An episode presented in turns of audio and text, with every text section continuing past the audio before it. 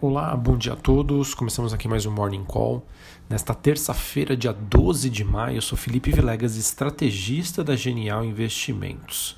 Bom, pessoal, olhando para o desempenho dos principais ativos de risco, temos o S&P Futuro operando entre altas e baixas, as bolsas na Europa tendo um desempenho misto e as bolsas asiáticas já fechando em queda nesta terça-feira, com investidores avaliando é, sobre o aumento nas infecções por, pelo coronavírus em vários países e sinais renovados da tensão comercial.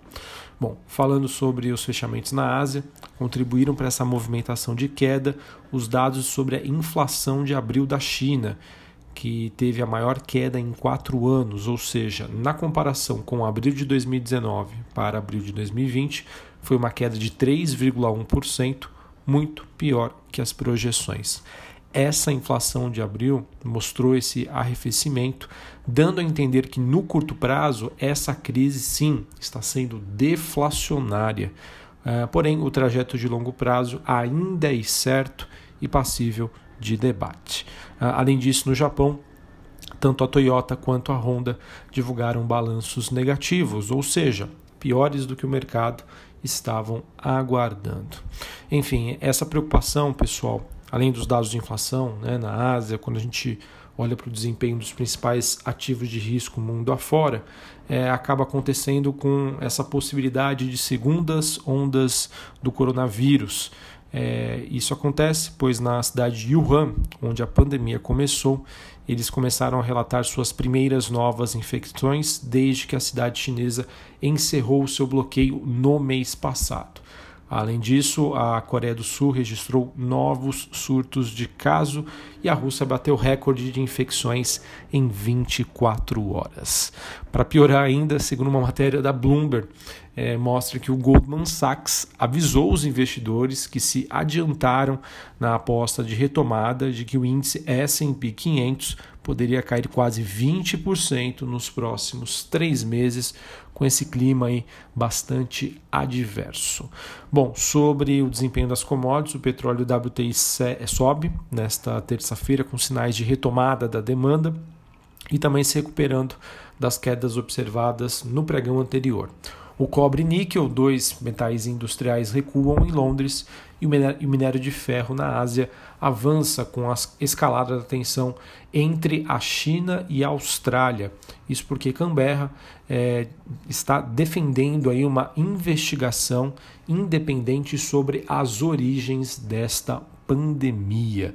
Ou seja, né, as tensões comerciais agora em relação à China não se resumem aos Estados Unidos. A Austrália também entrou aí nesse páreo.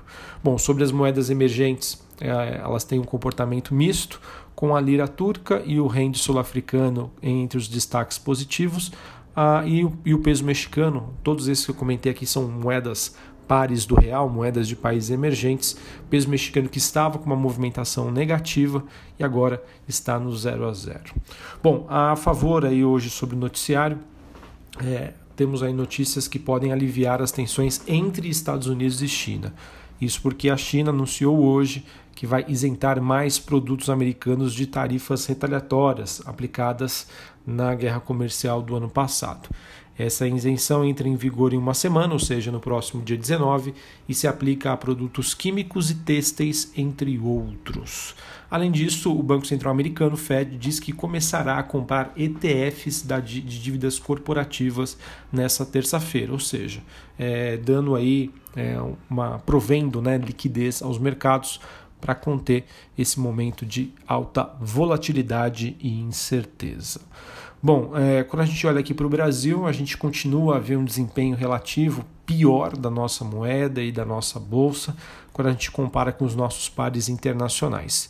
E isso acontece, pessoal, porque infelizmente os nossos fundamentos seguem fragilizados e a nossa situação política ainda gera muita incerteza.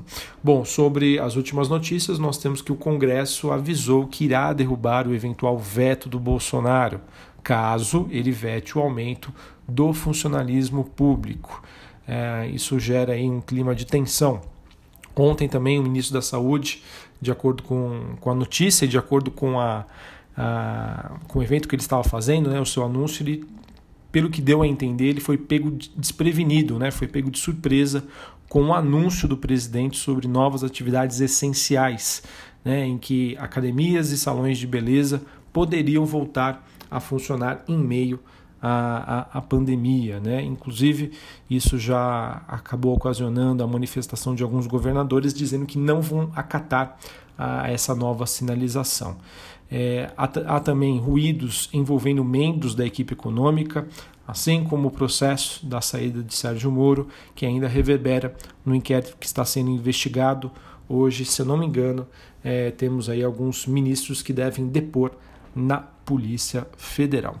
Ou seja, pessoal, em um momento, né, não querendo novamente julgar aqui quem está certo, quem está errado, mas a questão é, no momento em que o país precisa de foco, união, agilidade, a gente ainda vê um embate entre os três poderes: executivo, legislativo e judiciário. E isso deve manter os ativos brasileiros é, em situação ainda mais volátil e sob pressão. Tá? Infelizmente, além, claro, né, de toda essa crise do coronavírus, toda essa crise é, econômica, temos também aqui um adicional. Né? Não é fácil ser brasileiro. Realmente, o Brasil não é para amadores. Bom, sobre o noticiário corporativo, tivemos algumas empresas que divulgaram seus dados de balanço. É, tivemos a Itaúsa, ela que reportou um lucro líquido de um pouco mais de um bilhão de reais. Esse número representa uma queda de 60% na comparação anual. Tá? É, ou seja, né, uma, uma queda de 53,4%. Uh, sobre as suas receitas, porém, houve um aumento de 8,5% e o retorno sobre o patrimônio líquido, o ROI, é, caiu de 18,8% para 7,6%. Uh, acredito eu que esse resultado de Itaúsa já estava sendo esperado pelo mercado. Ela que inclusive anunciou que deve cortar os dividendos e já sinalizou que os lucros devem ser menores esse ano com, quando comparado com 2019. Eu acredito que isso está no preço, levando em consideração que Itaúsa praticamente aí ela é quase toda Itaú. Então isso, é, na minha opinião, já estava em parte especificado é, pelos investidores. Talvez um ponto que pode chamar a atenção é a, que, a questão sobre o aumento que foi feito pela Itaúsa na participação que ela tem na Alpargatas. Ela, ela, ela passou de uma participação de 0,31% para 29,19%, ou seja, né, aumentou significativamente de uma posição em torno de 1,8 milhões de ações para 40, é, perdão, é, ela tem uma posição hoje de 40,7 milhões de reais, né? ou seja, ela comprou 1,8 milhões de novas ações da Alpargatas. Então ela está buscando o que? Uma diversificação do seu negócio. Para quem não conhece, a Itaúsa é uma holding que tem participação majoritária em Itaú Unibanco, mas também tem outros investimentos como a Alpargatas, como a Duratex, entre outras empresas. Também tivemos o Carrefour Brasil, ele que registrou no primeiro trimestre de 2020 é, um lucro de 363 milhões de reais, porém uma queda de 17,7% na comparação anual. Esse lucro, quando se exclui né, uma, algumas outras receitas e despesas, ele soma 401 milhões. Né? Mesmo assim, é um recuo de 1,5%. As receitas, porém, do Carrefour subiram 12% na comparação anual e o EBITDA, ou seja, potencial de geração de caixa, subiu quase 7%. Bom, além disso, pessoal, outras notícias que podem impactar aqui nos mercados. É, a primeira delas sobre o Banco do Brasil, na minha opinião, uma notícia negativa. Isso porque o TCU está contestando os procedimentos adotados pelo Banco do Brasil nos processos de privatização de suas subsidiárias. Né? No caso, o TCU aponta uma série de problemas, entre eles a ausência de definições dos critérios claros aí sobre a seleção dos interessados. Então pode ter uma repercussão negativa. Bom, notícia positiva: BR Malls retomou as atividades em dois dos seus shoppings um em Londrina, outro em Maringá. Porém, eles retomam aí com uh, horário reduzido e somente de segunda a sexta-feira. Banrisul, é, de acordo com o broadcast, estaria estruturando uma venda das suas operações de cartões. É, isso acontece quase dois anos depois dela ter desistido de fazer um IPO dessa operação. De acordo com o broadcast, o Banrisul teria procurado o JP Morgan para conduzir nesse processo de venda. Também tivemos a Eletrobras adiando a divulgação dos seus resultados do primeiro trimestre. É, isso estava previsto para acontecer dia 19 de maio, passou para 28 de maio a divulgação desses dados. Bom, uh, também tivemos a Oi tendo seu rating rebaixado pela agência de classificação de risco S&P para B-. Obviamente isso aí mais do que esperado, né? A gente sabe da situação difícil da Oi e da situação difícil do país. Bom, e para finalizar, a Magazine Luiza ela informou à CVM que pessoas ligadas ao controle da companhia venderam pouco mais de 2,3 milhões de ações da companhia em abril. Porém, pessoas ligadas ao conselho de administração aumentaram um pouquinho aí suas posições. Bom, pessoal, então essas são as principais notícias do dia que nós temos.